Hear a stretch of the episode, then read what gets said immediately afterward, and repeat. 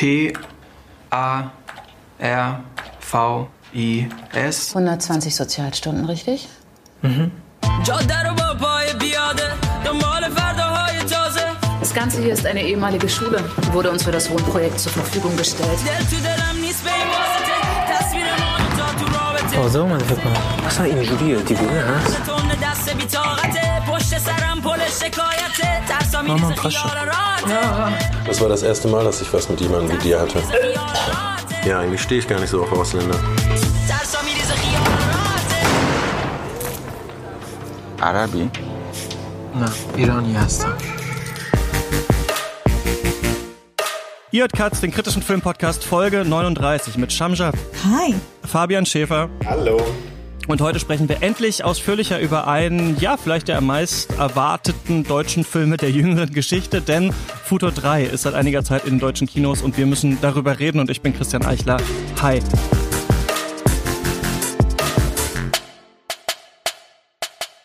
Sham, hast du früher Sailor Moon geschaut? Ja, und ich war Sailor Jupiter. Welche ist, warte mal, Jupiter, ist es die grüne? Ja, die Grüne mit den braunen Haaren. Die grüne mit den braunen Haaren, Yes. ja. Ich weiß, ja, ich, ich kann mich auch noch, ich weiß noch, wir waren fasziniert davon auf jeden Fall als äh, Jungs, dass die ja immer nackt waren, wenn sie sich verwandelt haben oder so halb, auf jeden Fall. Und ähm, haben das auch viel geguckt. Ich weiß noch, dass meine Mutter immer gemeint hat, da wird so viel rumgeschrien. Also die meinte immer so, hast du, guckst du wieder Sailor, Sailor Moon, da wird so viel, da wird so viel rumgeschrien. Aber ich habe da auch noch äh, Erinnerungen dran auf jeden Fall. Hast du das auch geguckt, Fabian? Nee, überhaupt nicht. Als ähm, jemand, der in der Provinz aufgewachsen ist, da muss man da ein bisschen. War das einfach zu girly. Zu bunt, zu glitzer. Was hast du stattdessen man geschaut? Anime war tatsächlich nie meins. Die erste Person, Okay, die ich gerade kennenlerne, die Anime gar nicht so mag. Im Im Leben oder in der, in der podcast Ich kenne mich auch gar nicht damit aus irgendwie, aber Na, es war vor allem so Anime, bevor es Anime so richtig, also bevor man es auf dem Schirm hatte, finde ich so, ne? Also es gab ja so Sachen, auch wie ein Heidi, was es ja früher gab, so was ja von Studio Ghibli oder von zwei Leuten von Studio Ghibli äh, damals gemacht wurde und sowas. Und Sailor Moon, ich glaube Sailor Moon und die Kickers sind so die beiden Sachen, die wir immer früher geguckt haben und gar nicht so richtig gecheckt haben, bis dann so die nächste ähm. Anime-Welle kam und so weiter. Ja, warum sage ich das? Weil es natürlich darum auch in diesem äh, Film geht. Zumindest war es eine ähm, große Inspiration für den Regisseur. Wir reden nämlich über äh, Futur 3 zusammen. Ich hatte den Film schon auf der Berlinale gesehen. Das war übrigens geil, weil da wirklich so die ganze Crew und alle da waren und so super krass gefeiert haben. Es gibt ja auf der Berlinale, das hast du ihn glaube ich auch gesehen, Fabian, ne? Es gibt ja diese ähm, äh, also Presseverführungen, ne, wo ja dann irgendwie nix ist, außer halt Journalistinnen und Journalisten. Und dann gibt's halt immer so auch die öffentlichen Vorführungen. Das war halt so eine öffentliche und ich glaube, das halbe Kino war voll mit dem Team von Futur 3 und die Stimmung war halt Bombe. Und deswegen wollte ich aber noch mal, weil auf dem Festival hat man ja meistens nicht so viel Zeit, redet man nur kurz drüber, noch mal ausführlicher drüber reden. Und habe Leute gesucht und Scham, du hast dann auf ähm, Twitter geschrieben, ey, wie kann ich Futur 3 sehen, ohne dafür äh, während Corona ins Kino zu müssen? Und dann dachte ich, ah, da weiß ich was. Pressescreener kann ich mal anfragen. Ähm, wie hast denn du davon irgendwie gehört oder so von diesem Film? Wann ist der so bei dir auf dem Radar gelandet? Ich glaube, das war total unmöglich, ihn nicht ähm, zu sehen, weil in meiner ganzen Bubble haben alle davon geschwärmt und haben gesagt, ihr müsst es unbedingt angucken. Und dann kam, also, also glaube ich, so zwei Stunden bevor ich diesen Tweet abgesetzt habe, habe ich ähm, der Bruder von meiner Mitbewohnerin, der kam dann bei uns zu essen und hat dann nur, er hat gar nicht aufgehört, von diesem Film zu schwärmen und gesagt, ihr müsst es unbedingt angucken. Und ich so, alles klar, okay, das ist jetzt der Punkt. Der Punkt ist erreicht, ich muss ihn angucken. Und ähm, dann kamst Wenn es du. schon bis zu mir zu Hause zum Küchentisch gewandert ist, dann muss ich jetzt auch rausfinden, was das ist, ja. und dann kamst du, glücklicherweise. Dann kam ich um die Ecke, aber genau, du machst natürlich nicht, ähm, also du sitzt nicht nur am Küchentisch und redest über Filme, sondern du machst noch ganz viele andere äh, Sachen und gerade schon im Vorgespräch Gespräch ein bisschen drüber gesprochen, unter anderem ähm, den Newsletter What Happened Last Week, der ja auf so ganz einfache Art auf Englisch Weltgeschichte ähm, oder Weltpolitik besser gesagt erklärt. Was mich da interessieren würde, ist, was ziehst du dir eigentlich so für Medien rein? Also ähm, was, was, wo kriegst du denn eigentlich deine ganzen Infos her, die du dann runterdampfst und dann für uns erklärst?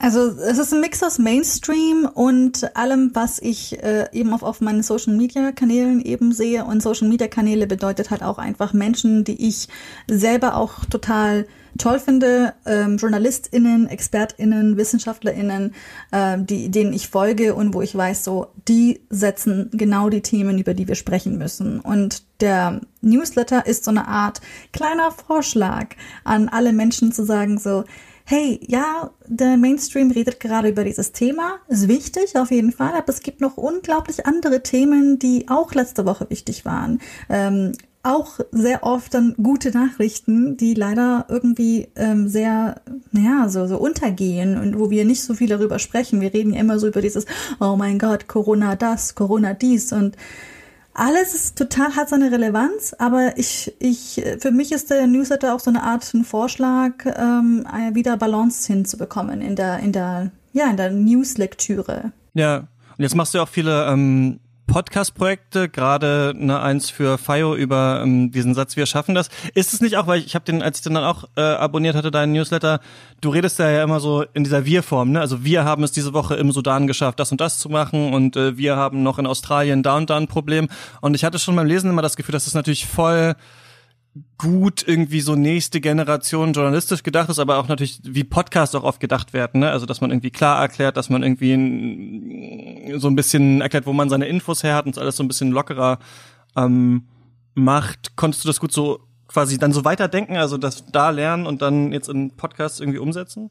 Also ich glaube, die Art und Weise, wie ich auch den Newsletter schreibe, ich schreibe ihn genau in der Art und Weise, wie ich auch heute mit euch beiden spreche. Ist mir super mhm. wichtig, wenn ich den schreibe, dass ich den vorlese und dass, wenn jemand ihn liest, dass es ein Text ist, der sofort verständlich ist. Es ist ein Text, der äh, sofort irgendwie so jemanden catchen kann. Es ist kein Text, den ich irgendwie im Studium gelesen habe, so der wissenschaftlich ja. so einsteigt mit irgendwelchen Ismen, die vielleicht, wo man sagt, ach scheiße, was war nochmal die Definition von diesem Wort oder was bedeutet das nochmal? Also es ist immer, es ist eine es ist eigentlich schon fast so ein Podcast, den ich schon seit sechs Jahren gemacht habe, nur ich spreche ihn nicht, ich, ich, ich, ich schreibe ihn und die, die Leute sprechen ihn äh, im, im Kopf aus. So. Also es ist schon so, es ist auf jeden Fall auch so, wie die Art und Weise, wie wir Podcasts machen, wie wir miteinander sprechen. Ich glaube, die Art und Weise, wie wir sprechen und die Kommunikation, die, diese Regeln, die ändern sich nicht. Ja. Kannst du kurz erzählen, worum es in dieser neuen Podcast-Serie Natürlich. geht? Also es geht, es geht um den Satz, wir schaffen das von der Bundeskanzlerin, die sie ähm, genau zu der Zeit gemacht hat, als eben fast eine Million geflüchtete Menschen nach Deutschland kamen. Und das ist so ein Satz gewesen, der von den Medien unglaublich, naja, na, so kritisiert wurde, gelobt wurde. Ja. Es ist ein Satz, der so auch was in die Geschichte ähm, eingegangen ist als der Satz von Merkel. Und wir wollen eben in acht Episoden darauf gucken, was dieser Satz mit acht Personen gemacht hat seitdem. Also seit 2015, was ist passiert mit diesen acht Menschen? Und das sind eben Menschen, die wir ähm, in einem Landkreis befragt haben, in Weilheim-Schongau. Das ist im Süden Deutschlands, äh, in Oberbayern im wunderschönen Pfaffenwinkel, wo ich auch paar Tage lang eben dort äh, bleiben durfte. Und äh, das ist, äh, diese acht Personen das sind so einmal mit dem Pfarrer von Schongau, einmal mit, ähm, ja, mit vier ehemaligen Geflüchteten, die erst vor fünf Jahren gekommen sind. Ähm, wir reden äh, mit einer Lehrerin dort, wir reden mit einem Unternehmer, wir re reden auch mit der Landrätin. Also das heißt, wir wollen, wir wollen genau diese, ja, diese was in den letzten fünf Jahren in Deutschland passiert ist, genau von allen verschiedenen Seiten eben beleuchten, so wie Hegel damals gesagt hat, so den Elefanten irgendwie von verschiedenen Seiten eben betrachten und versuchen genau das, über was wir ja reden wollen und was wir so verstehen wollen, ja, das sind so ein bisschen so, so, so viel näher zu beleuchten. Und das machen wir halt eben in, in, in persönlichen Gesprächen mit diesen Menschen. Es ist, glaube ich, eine super schöne, super schöne Serie geworden, auf jeden Fall. Gibt's ja jetzt auf ähm, FIO, also FYEO, dieser neuen Podcast-Plattform da von ProSieben. Und ich wusste das gar nicht. Ich hatte das gar nicht auf dem Schirm, dass du das machst. Und es ist natürlich krass, weil es mega doll noch auch zu dem Film heute nochmal passt. Ne? Also Total. dieser dieser Satz und das Jahr 2015 und so weiter, weil da ja auch ähm, Faras Shariat, der Regisseur, gesagt hat, dass er, er ja auch diese Erfahrung eben zu dieser Zeit quasi ähm, hatte. Aber Fabian, jetzt hast du was ein bisschen im Hintergrund. Ähm, ich habe dich gefunden, weil ähm, ich geschaut habe, so wer hat eigentlich noch über diesen Film geschrieben, ähm, was gab's noch so für Kritiken und ich habe gesehen, dass du auf queer.de ähm, eine Rezension geschrieben hast, denn du bist ähm, ja freier Journalist, kann man so sagen, oder? Und arbeitest unter anderem auch so zum, zum queeren Film, oder? Genau, ich arbeite im Moment vor allem zum queeren Film. Wie ist jetzt eine große Frage, aber hast du da, kannst du irgendwas sagen, wie ist gerade so der Status quo ähm, des queeren Kinos, vielleicht so in Deutschland oder so? Ähm, hast du das Gefühl, es gibt gerade viel Gutes oder äh, quälst du dich oft durch und dann bist jetzt eher so Futo 3 so eine Art Lichtblick gewesen? Also ich glaube, Future 3 war für uns alle ein absoluter Lichtblick. Ähm, ansonsten würde ich sagen, klar, es gibt immer mehr queere Filme. Ähm, auch die, die Bandbreite an Geschichten, die erzählt werden, wird immer größer. Ähm, ich glaube aber, dass der deutsche Film da einiges nachzuholen hat, ähm, was, was einfach die, ja, die Vielfalt an erzählten Geschichten angeht. Also klar, dass das Thema queer und alle Aspekte werden irgendwie immer, es sind, sind ja schon fast in, würde ich sagen. Und es gibt gerade journalistisch wahnsinnig viel dazu, wahnsinnig viel Schlechtes auch oder Klischeehaftes oder Stereotypes. Und es spiegelt sich noch nicht so ganz im, in der Fiktion, also im fiktionalen Kino irgendwie wieder, was sehr schade ist. Gleichzeitig muss man natürlich sagen, also Netflix zum Beispiel ist da ja ein absoluter Vorreiter. Ähm, was da geschafft wurde, ist wirklich äh, der absolute Wahnsinn. Da, geht, da wird so viel Sichtbarkeit erzeugt und so, so, so auf Vielfalt geachtet, ähm, aber ohne eben, dass es irgendwie diesen Pinkwashing-Stempel bekommt. Und Mhm.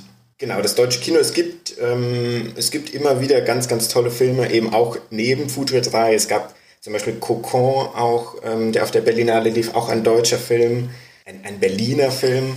Aber wir haben wirklich noch einiges nachzuholen, gerade auch in Deutschland oder überhaupt im ganzen deutschsprachigen Raum. Ja, was die, was die Vielfalt angeht, was, glaube ich, viel auch an, an, den Hinter an den Produktionshintergründen liegt, also an Förderungen und so weiter. Da, da können wir noch viel, viel mehr machen. Ja, ja, ich finde es interessant, dass du Netflix ansprichst. Ähm, müssen wir, glaube ich, gleich auch nochmal drauf kommen, weil ich so dachte, wir reden jetzt gleich über den Film, aber Futo 3 super Film, der muss eigentlich sofort auf Netflix, sonst sehen es die ganzen Leute gar nicht eigentlich, die, für die dieser Film halt auch ist, weil ich oft auch das Gefühl habe, so eine junge Generation, also sowieso zu Corona ist eh schwierig, aber geht vielleicht gar nicht mehr überhaupt ins Kino, ne? Also Repräsentation ist super wichtig, natürlich auch im äh, Kinofilm, aber die Frage ist überhaupt so, erreicht man so überhaupt noch die Leute? Ähm, wir reden ja gleich hier über Futur 3 und das ist auch ein Film, in dem Körper sehr schön gefilmt wurden, aber die Meisterin der abgefilmten Männerkörper ist wahrscheinlich immer noch Claire Denis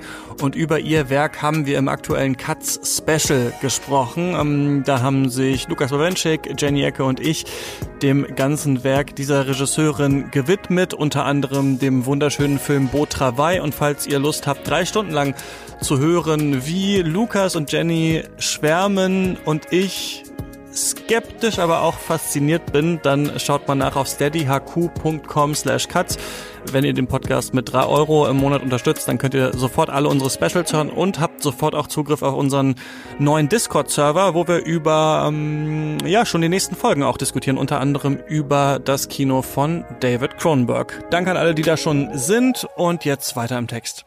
Ja, wir reden über Futur 3. Ähm, das ist ein Film von Faras Shariat. Das ist sein quasi Debüt-Langfilm. Der hat ein Kollektiv gegründet, Jünglinge heißt das, ähm, zusammen mit Paulina Lorenz und Raquel Molt, die ähm, zusammen quasi eine neue Art des postmigrantischen Films Kinos machen wollten. Die haben sich in Hildesheim an der Uni irgendwie äh, kennengelernt und Faras Shariat hat selber eben quasi seine eigene Geschichte hier so ein bisschen in diesem Film eigentlich verarbeitet. Also es war auch so wie in dem Film, äh, wir das sehen. Da ist der Hauptcharakter ja Parvis, ähm, dass er äh, beim Klauen mal erwischt wurde, dann Sozialstunden leisten musste und die quasi in einer geflüchteten Unterkunft leisten äh, musste und dann da auf, ähm, also in dem Film heißen sie Amon und Banafsheh getroffen hat, ein Geschwisterpaar, die gerade aus dem Iran kommen und damit so eine Art ja Begegnung stattfindet von einem jungen Mann, der eben schwul ist, ähm, der hier aufgewachsen ist. Dessen Eltern haben hier einen Supermarkt äh, gegründet, sind vor 30 Jahren nach Deutschland gekommen. So, er ist eigentlich irgendwie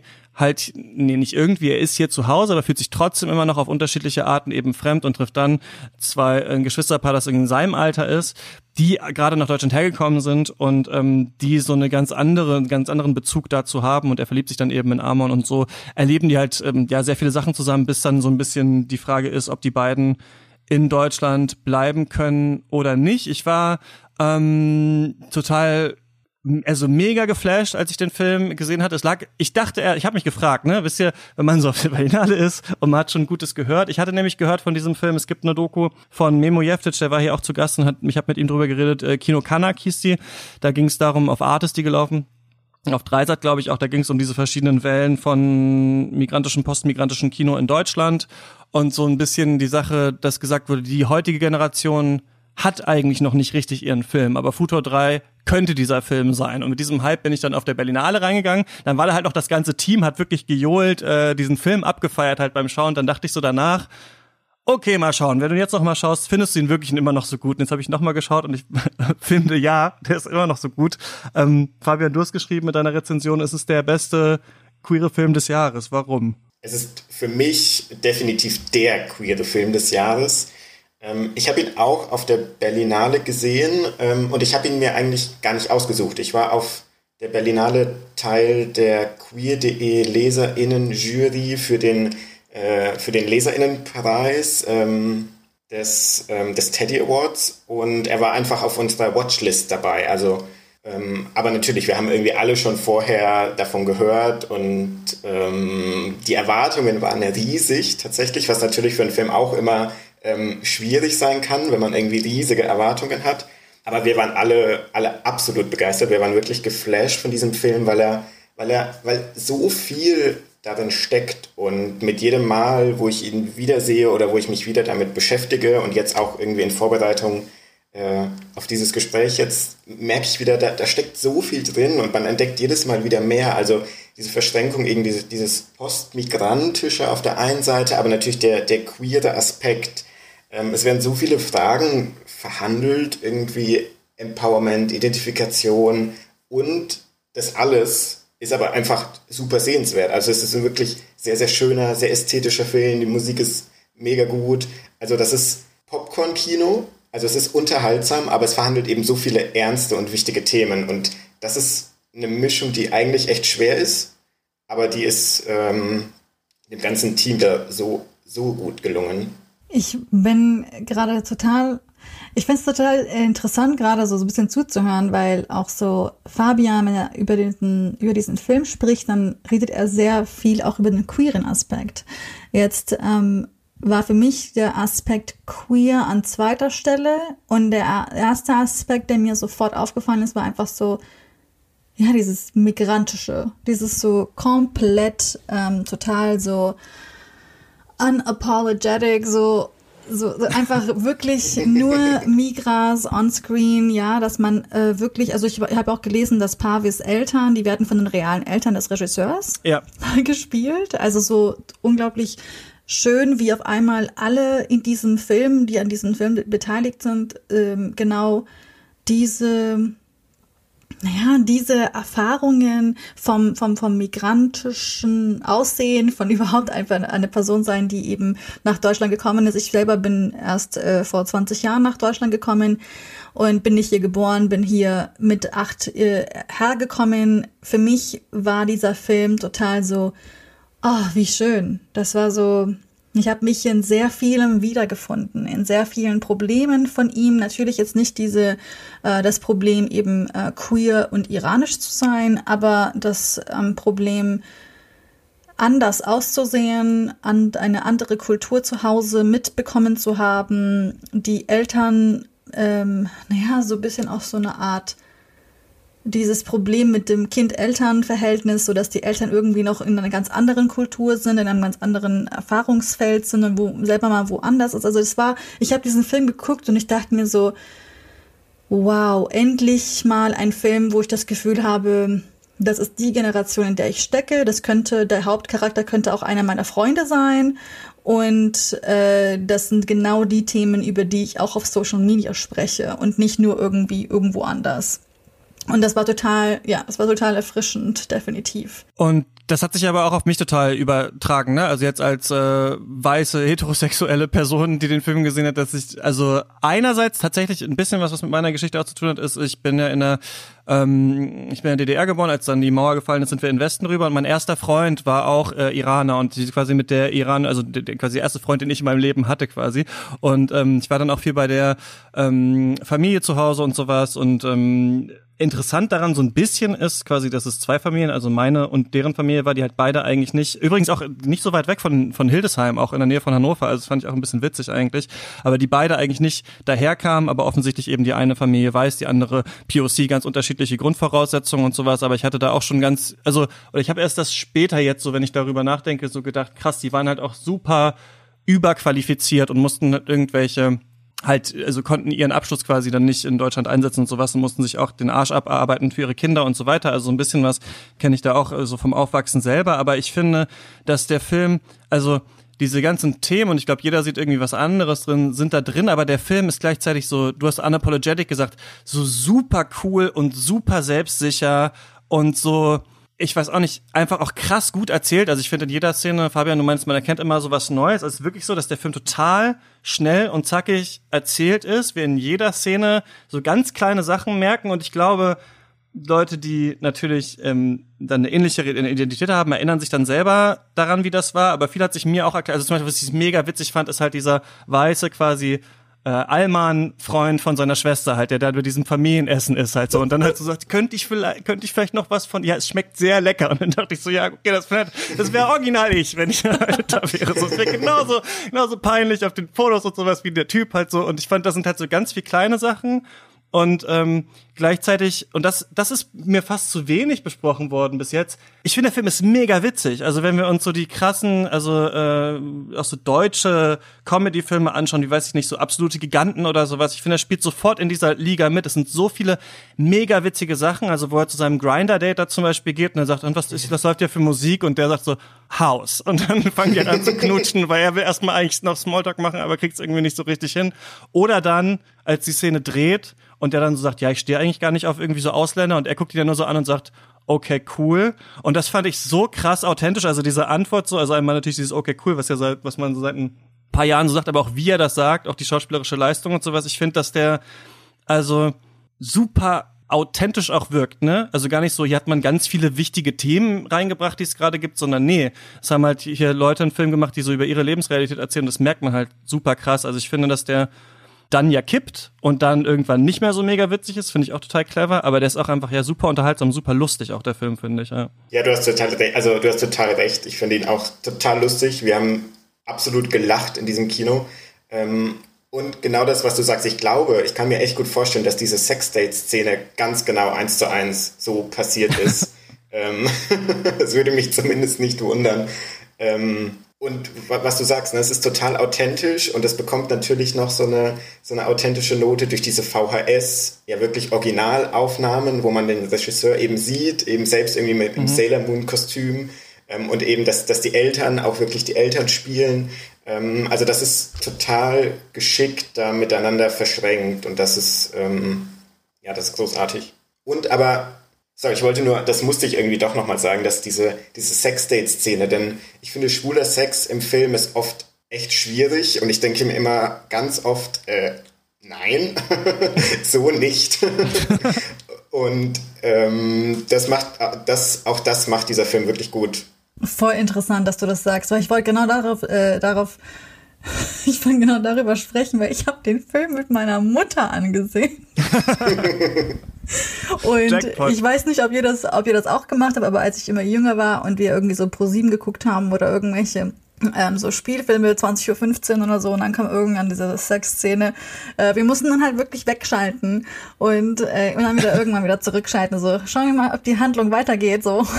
Und, ähm, und das war halt auch so ein bisschen bei diesem Film so, das war auf einmal so, oh, okay, alles klar, dann schnell kurz vorspulen. Ähm, und dann habe ich mir noch mal den Film noch mal selber, selber noch mal angeguckt. So, äh, ich fand es total total so. Das habt ihr jetzt auch gemacht, also als ihr den Screener geguckt habt, habt ihr dann habt ihr das auch übersprungen? Und dann hast ja, ja, haben wir natürlich. Das, das war niedlich. so. Okay. Oh Gott, nein, das, das, schauen wir jetzt nicht an. So, alles Sexuelle ist natürlich das Tabu so. Ähm, aber ich fand das total, ich fand das total cool ähm, zu sehen, dass halt eben genau auch in diesem Kontext, also das so wirklich, also ich meine, meine Mama und ich, wir verstehen beide Farsi, ähm, einfach weil das kurdische Sorani, dieser Dialekt, auch sehr viele Wörter mit dem Farsi eben äh, gemeinsam hat. Und dann eben Menschen zu sehen, die in einem Film Farsi sprechen und dann aber der queere Aspekt auf einmal so, so, so betont wird und schwuler Sex gezeigt wird. Das war, glaube ich, auch für meine Mutter so eine Art so, what the fuck, so. so, ich habe so einen Film noch nie gesehen und deswegen habe ich ihn auch extra, also absichtlich habe ich ihn dann extra auch angemacht, so, ah, Mama, wollen wir so einen coolen Film mal zusammen angucken? und, ähm, weil es war, ich fand das total schön, das war vor allem auch mit der Regie. Wir haben, ich glaube, noch, noch zu wenig darüber gesprochen. Ich fand es total, das war, hat auch eine eigen, einen eigenen Charakter, finde ich, gehabt. Nämlich die, die Regie mit diesen ganz nüchternen Szenen, dass so dieses langweilige, ähm, irgendwie so Vorstadtleben ein bisschen so zeigt, ja, ja so ähm, ich komme selber aus so, so einer Stadt oder so einer etwas konservativeren, stilleren Stadt, so aus Nürnberg diese komische Stille, die Menschen, die so einfach nicht ausschauen wie man selbst, diese Energy, die nicht gematcht wird, so, äh, das habe ich einfach so hart gefühlt. Und ähm, man merkt halt ihm so an, dass er so ein ganz eigenes Leben hat, so ein, ein unglaublich spannendes Innenleben, dass er, dass, dass man merkt ihm an, dass er online sozialisiert ist, dass er mit diesen englischen Zwischen-Adlibs so, das war so ganz lange Zeit mein Leben in Nürnberg. Und dann kam halt dieser krasse Kontrast mit diesen hemmungslos stilisierten Sequenzen, wo es eigentlich ausschaut, als wäre es so eine Art Solange-Musikvideo. Ja. Unglaublich schön und ästhetisch und für mich fand das eben genau wieder also diese also es wurde wieder statt äh, wiedergegeben, nämlich diese Diskrepanz zwischen dem Leben, das man will, das man sieht, das in äh, diesem Leben, das in der Realität in Anführungszeichen sozusagen existiert. Und in diesen stilistischen Szenen da konnten sie sich selber entscheiden, wie sie attraktiv sie sind, was sie tragen, wer sie sind, sich selber in Szene setzen und durch den, nur nicht durch den Blick der, der weißen Mehrheitsgesellschaft oder der konservative Migra-Gesellschaft, die gibt es ja auch. Ne? Also so diesen, diesen Blick der anderen, den hat man auf einmal so ausgeschaltet. Und das fand ich so schön, weil es war, das ist nur etwas, was ich in meinem engeren Freundeskreis mache. Eben diesen, weil ich mir halt eben Leute gesucht habe in meinem Freundeskreis, die genauso wie ich denken, über, über progressive Themen, über Akzeptanz von allen Menschen, so. Und das dann irgendwie in einem Film zu sehen, das war für mich revolutionär die, ähm, Faras und sein Team, die haben auf der Berlinale auch erzählt, dass das Casting auch extra so war, ne? also dass sie wirklich nur Weiße gecastet haben, wenn sie das Gefühl hatten, das muss sein. Also diese diese Person muss weiß sein. Das ist ja der Gag, weil ganz oft haben wir das ja genau andersrum. Ne? Das ist halt dann so, okay, der eine ist dann äh, ein Person of Color oder sowas und sonst halt niemand im Film oder so. Und das äh, fand ich ganz krass, weil man es hier fast wie in so einem Zombie-Film. Also ich finde das ist ja nicht nur in diesen Musikvideosequenzen, sondern auch wie die Räume gefilmt sind. Also ich meine, das erste Mal, wo wir dieses Geschwisterpaar so richtig näher sehen, ähm, äh, läuft sie gerade so auf seinem Rücken lang und massiert ihn so und man weiß gar nicht, wer ist. Das sind die in einem krassen Massagesalon, da sind so diese Pflanzen und man denkt, das ist wie so eine ne, so Instagram-Ästhetik irgendwie im Dschungel oder sowas und dann merkt man, ach krass, die sind da in diesen in dieser geflüchteten Unterkunft oder auch dieses Zimmer von Pavis selber, ne, das ja so mit dieser Lavalampe und diesen dunklen, diesen Techno-Vibes irgendwie so, da merkt man so, da ist ganz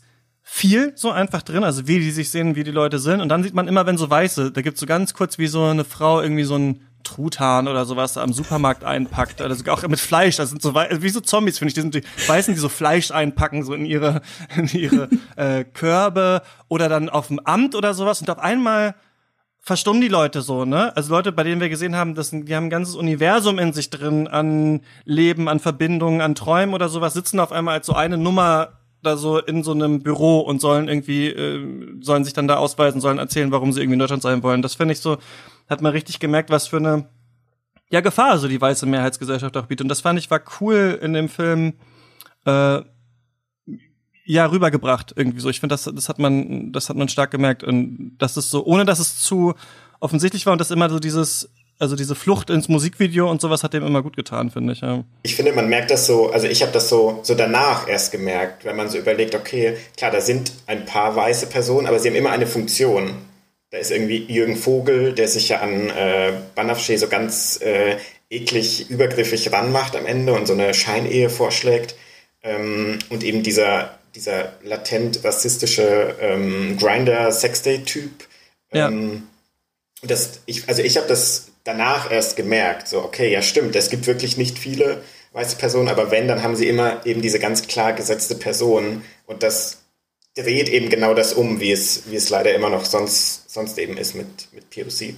Vor allem auch, also ich fand auch, ähm, Sprache hat in dem Film eine super große Rolle gespielt. Und jedes Mal, wenn Ja. sie eben auf Farsi gesprochen hatten, war es eben genau diese Realität, die die weißen Deutschen nicht mitbekommen. So die Geschichten, die auf Farsi erzählt werden, das sind die Geschichten, die auch geheim bleiben. Und ich habe das Gefühl gehabt, so Sprache, es war so, waren so paar Sätze, die die mir voll, die, die noch so wirklich lange Zeit noch im Kopf geblieben sind. Wie zum Beispiel als ähm, Armand sagt, es ist schon so schwer genug, man selbst zu sein und dann auch noch auf Deutsch.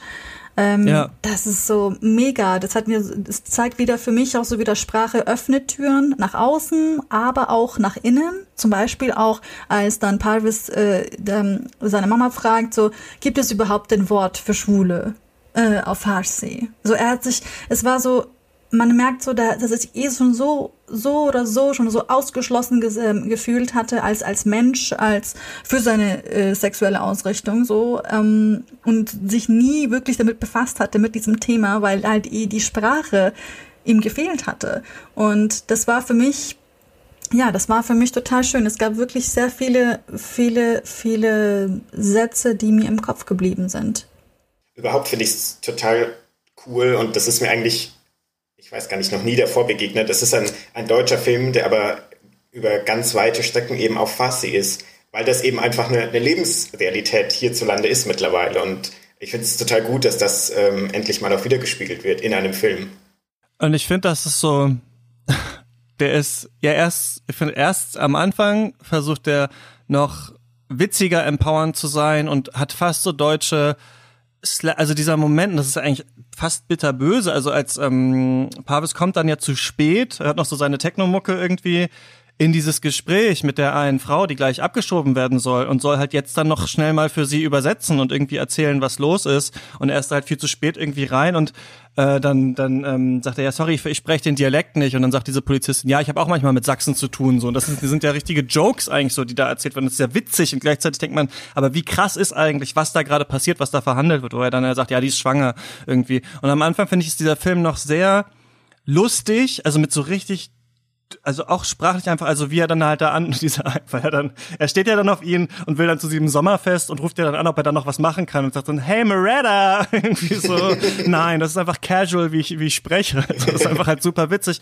Aber später gibt's ganz viele Dialoge und die, vor allem die, die auf Farsi sind, finde ich, die so krass traurig sind. Also wo dann seine Mutter zu ihm sagt, ey, wenn du dich jetzt schon wieder so unverstanden und so fremd fühlst, dann hat das gar nichts gebracht, was wir 30 Jahre lang gemacht haben. Und Faras hat ja selber, also Regisseur im Interview gesagt, dass genau diese Art von Schuld, ne, stimmt, das sagt ja auch Pavis im Film später so, dass wir nur noch so ein, dass wir nur noch so die Erinnerung an den Schmerz unserer Eltern sind. Also das finde ich super traurig, aber oder auch, wo sie irgendwann sagt, ich habe das Gefühl, ich lebe jeden Moment doppelt irgendwie, einmal wie es hätte sein können, einer wie es jetzt ist. Oder als sie ihrem Bruder dann mitteilt, was passieren wird, dann sagt sie, ja, ich kann irgendwie nicht so lange bleiben und dann sagt er, bleib doch noch so lange, bis ich eingeschlafen bin. Also weil er schon so halb pennt, ne? Ich finde, das ist so ein, das ist ja so ein Satz, den Kind, also es macht ja eine Mutter, bleibt ja beim Kind so, bis es eingeschlafen ist. Und das ist so ein trauriger Satz auch, finde ich. Und ich weiß nicht, wie es euch geht, aber man denkt ja dann so ein bisschen, wenn man den Film schaut, worauf läuft das jetzt hinaus? Also wir haben diese Verbindungen, einmal zwischen den dreien, aber auch, was ich für eine super interessante Verbindung halt natürlich zwischen denen, die gerade angekommen sind und den Eltern, die beide diese Ankunftssituation ja beide erlebt haben, im Gegensatz zu Pavis quasi. Und dann ist so die Frage, wohin geht das? Was machen sie? Können sie für immer zusammen glücklich sein? Das ist ja so die Frage. Und ich finde, dass der Film dann so ein Ausweg in so eine Musikvideo-Empowerment-Ästhetik findet, die ich voll geil finde. Also ich finde es voll, also weil ich das Gefühl habe, so am Anfang soll so ein bisschen gezeigt werden, was ist los und was ist cool und was ist, äh, beziehungsweise wie leben wir? Warum haben wir, ist das politische System, wie es jetzt ist, voll problematisch? Und dann am Ende so, was wäre der Ausweg? Und dann habe ich das Gefühl, sagt der Film so, ja, das Kino und die Kunst kann auch so ein Ausweg sein. Also Repräsentation im Kino und macht dann so seine eigene Statement so damit, finde ich, so, dass er, dass er das dann so anders zeigt. Und das hat mir irgendwie total gut gefallen, dass er sich dann so traut, so wie so einen künstlerischen Ausweg daraus zu finden. Ich weiß nicht, wie ihr das fandet, wo das hingegangen ist. Ich finde es gerade super spannend, dass du das angesprochen hast, weil für mich war es dann so, als ich gelesen habe, dass seine Eltern, also Faras Shariats Eltern eben Parvits Eltern gespielt hatten, das war für mich so schön, weil das war auch so ein bisschen meine eigene Erfahrung jetzt bei der Podcast-Serie, denn es war, ich habe meine Mutter dazu eingeladen, auf die Recherchereise mitzukommen ähm, und ihr auch so eine Rolle in diesem Theaterspiel Podcast gegeben. Ja, habe gesagt, so komm mit und befasst dich auch mit diesem Thema, weil wir sind auch eine, wir, wir haben auch eine eigene Fluchtgeschichte. Wir reden jetzt hier mit Geflüchteten, mit ehemaligen Geflüchteten und ähm, und du übersetzt. Sie war dann die Übersetzerin für für die ganzen Gespräche mit den Geflüchteten und es war für mich so die eigenen Eltern, die genauso diese Fluchterfahrung mitgemacht haben, diese Integrationsarbeit hinter sich gebracht haben, die auch noch zusätzlich zu der Integrationsarbeit, die ich sozusagen geleistet habe, noch äh, Kinder auf, äh, erziehen mussten, noch ähm, in unglaublich, also so wirklich in, in, in, ja, in prekären Jobs arbeiten mussten. Und ähm, dass man auch die Eltern da einladen muss in diese eigenen Medienprojekte als eben, also als, als äh, jemand mit Migrationshintergrund oder Vordergrund, ähm, so die einzuladen, zu sagen, so, komm, lass uns mal diese Geschichte nochmal für uns selber erzählen. Lass uns sie aus unserer Perspektive nochmal erzählen. Weil ich glaube, der große Schmerz, der entsteht ja auch dadurch, dass, ähm, naja, wenn, das ist ja auch in sehr vielen äh, Themen ja so, wenn man nicht, wenn man das Gefühl hat, nicht repräsentiert zu werden, dass die Perspektiven blind geschaltet werden, dass man das Gefühl hat, man, keiner hört einem zu, keiner würde es mitbekommen, wenn man Schmerzen hätte, wenn man äh, Probleme hätte, weil eben die Perspektive komplett ausgeblendet ist. Und das war für mich super wichtig zu sagen, so nein, komm mit und ähm, lass uns mal diese Geschichte nochmal von woanders erzählen. Und ich glaube, also das habe ich genauso mitgenommen aus dem Film. Auch am Ende so dieses so, wir entscheiden, wie wir uns sehen, wie wir diese Geschichte nochmal erzählen, wie diese Geschichte interpretiert wird, wie, was sie für uns bedeutet. Und ähm, daher finde ich auch Futur 3 super wertvoll. Das ist total, total spannend, was du, was du erzählst, auch über deine eigene äh, Geschichte und deine eigene Arbeit. Ähm, Weil es ja immer und gerade eben auch in dem Film darum geht, wer es legitimiert, überhaupt eine Geschichte zu erzählen. Und erzählen wir eine Geschichte über andere Leute oder eben genau, genau diese Frage, ähm, was Futur 3 eben schon, schon sehr, sehr besonders macht und eigentlich auch einzigartig bislang. Und ich finde, dieses Ende hat sowas absolut Positives, sowas fast schon, schon Träumerisches. Ähm, und ja, obwohl eigentlich, ja, ich weiß gar nicht, ob, man, ob, ich, ob ich sagen würde, es ist ein Happy End, aber irgendwie, denn die, die, die Richtung geht ja schon eher in, in eine negative Richtung so an sich. Ähm, aber irgendwie wird man doch so, so aufgefangen am Ende. Und das fand ich ähm, ja schon, schon beeindruckend. Ich glaube, das war ein Happy End. Ich, äh, meiner Meinung nach, es war ein Happy End, meiner Meinung nach, weil Benafshe, obwohl sie eben dieses, ähm, die Ablehnung äh, bekommen hatte, sie hatte dann trotzdem noch die Macht, woanders hinzugehen, hatte die mhm. Ressourcen nochmal woanders anfangen zu können. Sie war nicht in dieser, ähm, äh, ja, so, so in Anführungsstrichen Opfer, Opferposition, äh, denn sie hat dann entschieden, das, den, den, den Pfad nochmal ganz woanders hinzu, hinzubiegen. Und das war für mich schon so ein Happy End. Es war so empowering. So, so, sie war dann nicht die Abgeschobene, sondern nein, sie hat sich entschieden, woanders hinzugehen. Und das, das war schon für mich ähm, für mich war es ein Happy End, weil auch Amon und Parvis sich gefunden hatten. Und nochmal an dieser Stelle, wow, an das Casting, also die SchauspielerInnen haben ja. Unglaubliches geleistet. Ich fand auch so diese romantische Spannung zwischen Parvis und Amon so wunderschön. Sie wurde so gut erzählt. Äh, die waren, die haben so gut zusammengepasst und das, man hat ihnen alles abgekauft. Die Rollen waren für sie geschrieben, habe ich das Gefühl gehabt. Ja, dieser, dieser Punkt der Selbstermächtigung, das, der zieht sich ja irgendwie durch den ganzen Film und er findet am Ende, glaube ich, noch so seinen, seinen Höhepunkt. Ja, aber also beim Casting bin ich absolut äh, auf deiner Seite und Sie haben ja erzählt, es hat ja echt ewig gedauert, bis Sie, ähm, dieser Casting-Prozess hat irgendwie jahrelang gedauert zum Teil, weil es ähm, ja schon eben anspruchsvolle Rollen sind, aber ich glaube, Sie haben echt ganz, ganz tolle DarstellerInnen gefunden am Ende. Definitiv. Ja, Pav ist auch so super, ne? Ich meine, diese Szene, wo er und ich glaube Banner sich da kennenlernen das erste Mal, er geht auf das Zimmer und bringt dann diese Wäsche mit und dann auch so ein bisschen dieses schnippische, ah, warum bist du überhaupt hier und sowas und dann so, hey, kennst du nicht hier per, oder genau, wie hast du hast Musik studiert, wolltest du Sängerin werden? Und dann sie so, ja, gibt's doch gar nicht im Iran und sowas. Hey, kennst du hier nicht die eine und so, dann fängt er so an zu tanzen und fängt so dieses Lied halt und ich weiß auch nicht, ich finde das ist so krass, äh, genau so halt ist es, ne? Also genau so reden Leute auch miteinander und ich finde das halt, wie oft so deutsche Filme, wie weiß ich nicht, Victoria oder sowas dafür gelobt haben, so, ey, endlich redet mal irgendjemand, wie Leute halt wirklich miteinander reden und das ist halt hier nochmal, finde ich, auch, also es muss wirklich, äh, das meinte auch Fahrrad selber zu seinen Eltern, dass er sich, glaube ich, so ein bisschen in sein, in das Spiel seiner Mutter verliebt, weil sie halt vor der Kamera genauso ist, wie sie ist. Und dann halt so, ja, das ist halt auch super. Ähm, und ich glaube tatsächlich, also ich hatte mich auch gefragt, jetzt so ein paar Leuten, denen ich so von dem Film erzählt habe, und gesagt habe, der ist cool, guckt euch den mal an. Und die meinten, ja gut, jetzt ist aber der Hype ganz schön groß und keine Ahnung. Ähm, aber auch wenn man den jetzt nochmal gesehen hat, ich finde, dass so ganz kleine Sachen da drin sind, die echt clever sind. Also dass zum Beispiel der Pavis, der dann so erzählt, wie er früher im Iran war und auf so einem glitschigen Stein gespielt hat und dann ist er da runtergefallen und dann hat irgendwie sein Vater ihn irgendwie angeschrien vom Rand und gesagt, du sollst doch da nicht spielen, du fällst da runter. Und dann sind irgendwie ganz viele andere Leute auch noch gekommen, haben gesagt, ey, spiel da doch nicht. Und er war so ein bisschen, ja, ich weiß, ich bin gerade runtergefallen, ihr müsst mich jetzt nicht mehr anschreien.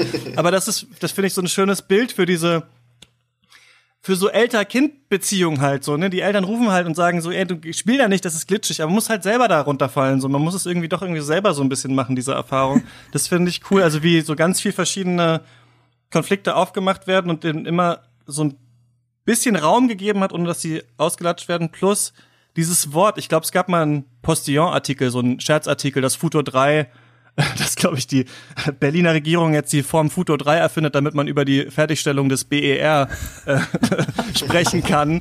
Ähm, und dann war der in so einer halt Fake-Zeitform geschrieben. Äh, der macht ja jetzt angeblich wirklich bald auf. Aber ähm, diese Idee, also am Ende wird ja so ein bisschen gesagt, so wir sind die Zukunft. Und das Team hat selber ein bisschen gesagt, dass das ja so ein bisschen Witz ist, weil die sind nicht die Zukunft, sondern wir sind alle schon da. Und das ist für mich so ein bisschen diese, dieser Gag bei, also Futur 2 ist ja eine Form, über was das in der Zukunft schon passiert sein wird. Und ich glaube so ein bisschen, das soll auch so ein bisschen der Witz sein, so dieses, klar, das ist die Zukunft, aber es ist nicht, das ist nicht die Generation von irgendwie in 20 Jahren, sondern das passiert alles jetzt schon. Und Leute brauchen halt jetzt eine Stimme. Und ich bin, also ich bin voll begeistert von dem Film, gerade weil der in den richtigen Momenten so Blockbuster, Rom-Com cool und niedlich ist und in anderen Momenten dann total politisch und total interessant ist. Und äh, ich bin super gespannt auf jeden Fall, was die noch machen. Und ähm, ich finde, man muss den, ähm, man muss den sich anschauen, jetzt wo er im Kino ist. Und ich, ich finde, das schreit auf jeden Fall nach Netflix-Verwertung. Und ich, ich würde mich überhaupt nicht wundern, wenn wir in zwei Monaten hören, äh, die Jünglinge machen eine neue Netflix-Serie, weil ich glaube, Streaming-Dienste wären blöd, die nicht irgendwie zu verpflichten. Ähm, habt ihr noch was zu sagen zu dem Film? Muss man den gesehen haben?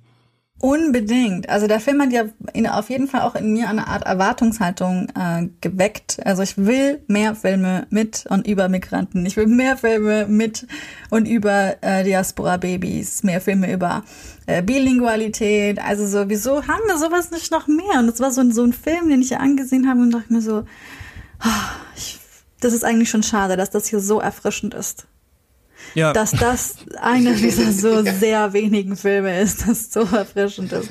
Also vielen Dank an die Jünglinge und vielen Dank an Faras Shariat für diesen tollen Film. Unbedingt anschauen. Unbedingt ansehen, da auf jeden Fall. Also den muss man, den muss man sehen. Und man sollte auch ins Kino gehen dafür. Das ist ein, ein Film, der ganz, ganz toll wirkt äh, im Kino durch diese, diese Ästhetiken, die Musik. Das kommt so gut einfach. Aber dann so schnell wie möglich, ne? Weil man weiß ja nicht, wann Corona alles, alles wieder Weil wir nicht mehr dürfen, ja. Ja. Das stimmt. Ähm, wir haben jetzt auch einen Katz Discord-Server, ne? also Leute, die uns unterstützen und hier beim Podcast mitmachen können, so ein bisschen schreiben. Da habe ich auch gefragt, ihr habt den Film schon gesehen und das war auch sehr überschwänglich positiv, was da so bisher bis jetzt zurückgekommen äh, ist. Ich glaube auch so diese Wärme, die dieser Film ausstrahlt, ähm, hat viele da ähm, verzaubert. Und ähm, genau, was ich noch so ein bisschen gelesen habe, ja, es ist so eine Abklatsch von Xavier Dolan. Ich habe nicht, also bis, ich habe mir jetzt Mummy mal nachgeholt zu schauen, weil ich mich mit seinem Kino nicht so auseinandergesetzt habe und dann so ein bisschen geguckt und so. Und wahrscheinlich ist Lawrence Anyways eher der Film, mit dem man es vergleichen muss. Aber ich finde, das ist ein, also es klingt wie ein Kritikpunkt, ist aber eigentlich ein Lob. Also wenn man das sagt, dass ein deutscher Film Abklatsch von Xavier Dolan ist. Ich finde, ähm, dass der, dass es überhaupt nicht so wirkt, dass hier die Sprache, also dass, dass das jetzt hier genommen wurde von irgendwas, sondern was man auch, wenn man den Film nochmal schaut, merkt, ist so, dass die genau wissen, was sie machen. Also es gibt so Szenen, zum Beispiel in diesem äh, Abschiebegespräch, die sind so Schuss gegen Schuss, also weil da halt immer sowas auch komödiantisches vermittelt werden will. Und andere sind halt so Long Takes oder so äh, Handkamera, die sich so um die Leute rumdrehen oder auf einmal so fast Michael Bay-mäßige Schwenks. Also man merkt, dass halt auch einfach das Team halt formal super sicher ist. Ähm, deswegen äh, ja, kann ich den Vorwurf nicht so richtig gelten lassen. Aber könnt ihr ja mal schreiben und auch bei Discord oder so, falls ihr sagt, äh, Xavier Dolan hat das alles schon mal gemacht, das, dann würde ich den Film von ihm gerne sehen. Ähm, ja, der Film ist jetzt im Kino, vielleicht bald auch irgendwie bei Streaming. Gibt's noch irgendwas anderes Gutes, was ihr in letzter Zeit so gesehen habt? Ja, es gibt weniges, aber dafür sehr, sehr Gutes. Ähm, ich glaube, es ist jetzt, ich glaube, er ist schon im Kino. Never, rarely, sometimes, always ja, schaffen ja, wir wahrscheinlich nicht noch, genau, wir haben ihn auf der Berlinale auch besprochen und fanden ihn ziemlich gut. Wahrscheinlich wird es genau, keine Folge noch dazu geben. Warum mochtest du den? Also, der hat mich so ergriffen, das war, und ich weiß noch, ich saß, ähm, ich saß ganz, ganz, ganz weit weg und es war unfassbar unbequem, ähm, wo ich den auf der Berlinale gesehen habe. Ähm, und das hat aber irgendwie so gut gepasst, weil dieser Film einen auch so unbequem macht. Und das ist, also es ist die Geschichte eben einer einer Minderjährigen in den USA, die ungewollt schwanger wird und weil in ihrem Bundesstaat sie nicht ähm, einen Schwangerschaftsabbruch vornehmen kann, nimmt sie ihre Cousine und fährt nach New York, ähm, weil das dort irgendwie eben möglich ist. Und das ist eine Geschichte, die, glaube ich, so oft passiert ähm, und die, die so, also da, da, ja, ich glaube, ähm, das hat mich so mitgenommen, einfach zu sehen, wie, wie irgendwie die absolute Basic medizinische Versorgung jemandem da verwehrt wird und wie mhm. viel Ideologie da drin steckt. Denn sie geht eben irgendwie in ihrer kleinen Heimatstadt zu so einer Beratung und dann, das ist irgendwie so was sehr, so sehr religiös geprägt, von wegen Abtreibung ist Mord und so weiter, bla bla.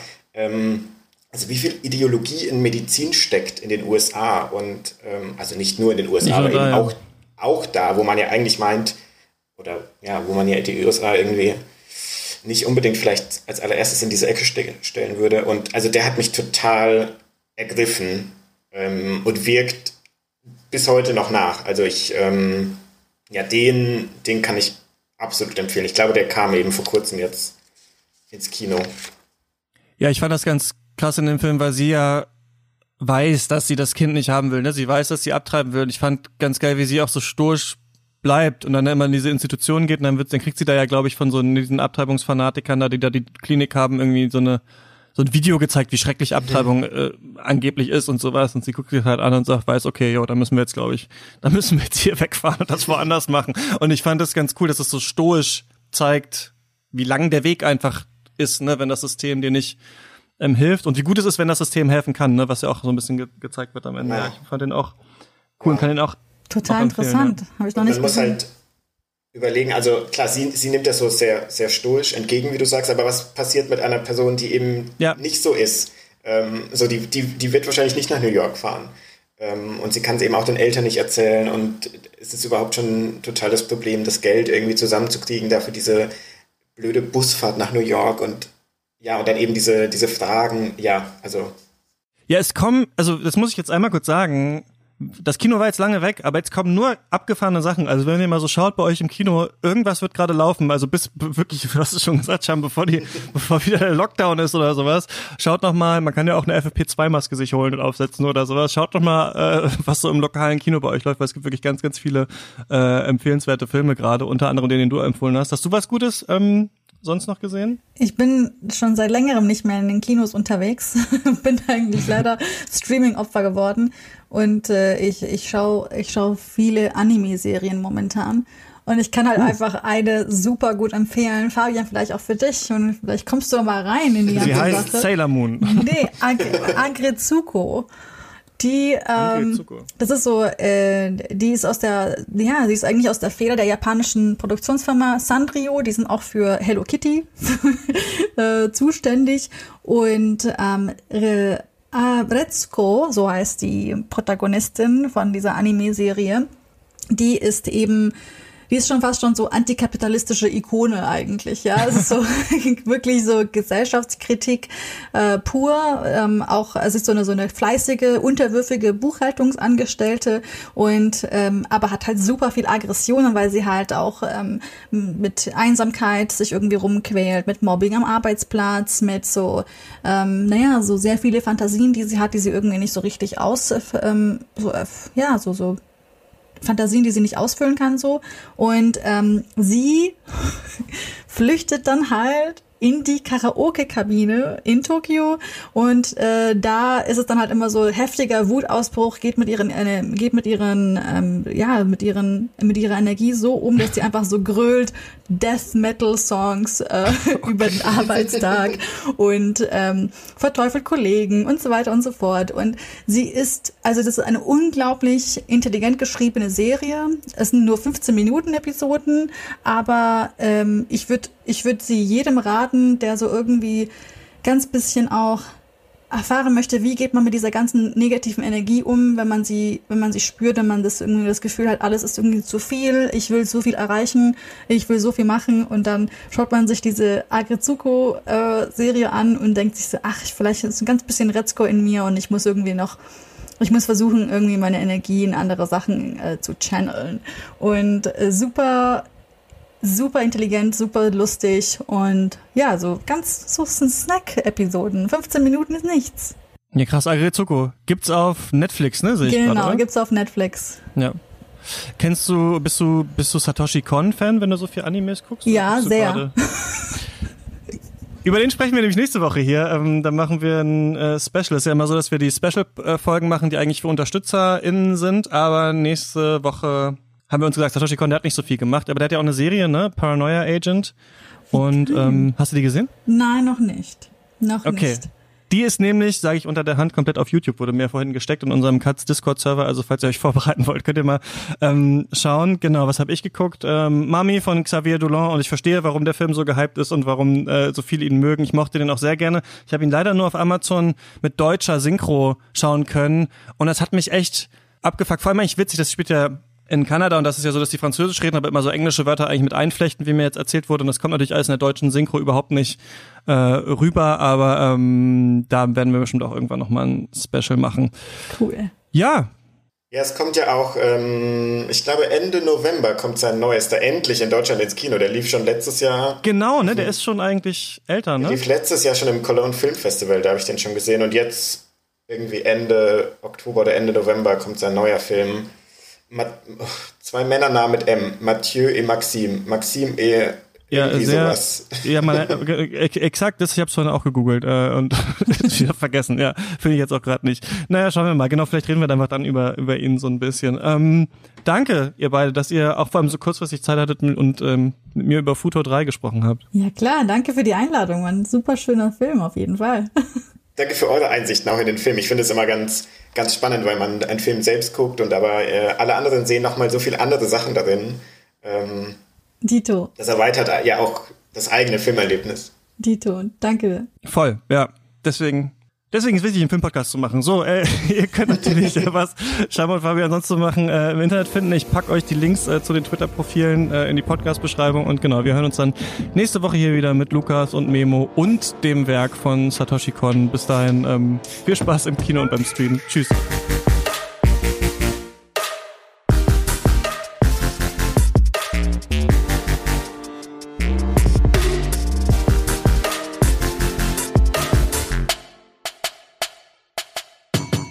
Katz ist eine Produktion von mir, Christian Eichler. Falls auch ihr interessiert seid an Podcast-Produktionen, könnt ihr mir eine Mail schreiben, katzpodcast.yahoo.com oder falls ihr Feedback habt, dann auf Twitter zum Beispiel könnt ihr mich erreichen, chr-eichler auf unserer Instagram-Seite äh, oder auf Facebook. Aber das allerbeste Tool, das wir jetzt neu haben, ist der Katz Discord-Server. Also falls ihr euch vorstellen könntet, diesen Podcast zu unterstützen, dann könnt ihr da direkt mit uns schreiben. Das ähm, sehen wir viel schneller und dann gibt es sogar eine richtige Diskussion noch mit anderen Leuten, die da drauf sind unter anderem Leute, die ich jetzt nenne, die Katz mit 10 Euro im Monat unterstützen. Das sind nämlich unsere Studiobosse. Das sind David Bockhorn, Joshua Franz, Memo Jeftit, Stefan Kiske, Georg Kraus und Tom Simmert. Und unsere ProduzentInnen, das sind Leute, die uns mit 5 Euro im Monat unterstützen. Und zwar Björn Becker, Marcel Beermann, Hubert Binjak, Dirk Böhme, Tobias Breitwieser, Finn-Ole Clausen, Luis Derfert, Nikolas Dietz, Heiko Dörr, Jon Eden, Sarah Eliport, Arne Leonardo, Elisabeth Fulda, Jörg Giese, Max Gilbert, Paul Vincent Guigas, Jonas Helmerich, Jonathan Hilgenfeld, André Holstein, Jakob Jockers, Michael Kanzia, Christian Kaufmann, Sven Kundler, Thomas Kustermann, Martin Leistner, Sebo McPowers, Niklas Nenzig, Alfred Neumann, Nikolai Puk, Philipp R., Jan Ruwisch, Oliver Salden, Michael Schill, Gerrit Schlaf, Martin Schober, Dirk Scheweck, Andreas Siegmann, Malte Springer, Eik Stankiewicz, Marius Stein, Valentin Tischer, Tobias Walter, Philipp Watermann, Christian Wefers, David Wieching, Florian Wittenbecher, Florian Zeppenfeld, Christoph Zollner, Falk Tschitschmann und meiner Oma, der ich jetzt erst neulich den Special Feed auf dem äh, Handy da reingeknallt habe. Also jetzt kriegt sie auch ähm, die ganzen Special Folgen. Danke Oma, dass du ähm, uns unterstützt und wir hören uns dann nächste Woche oder lesen voneinander im Discord. Macht's gut.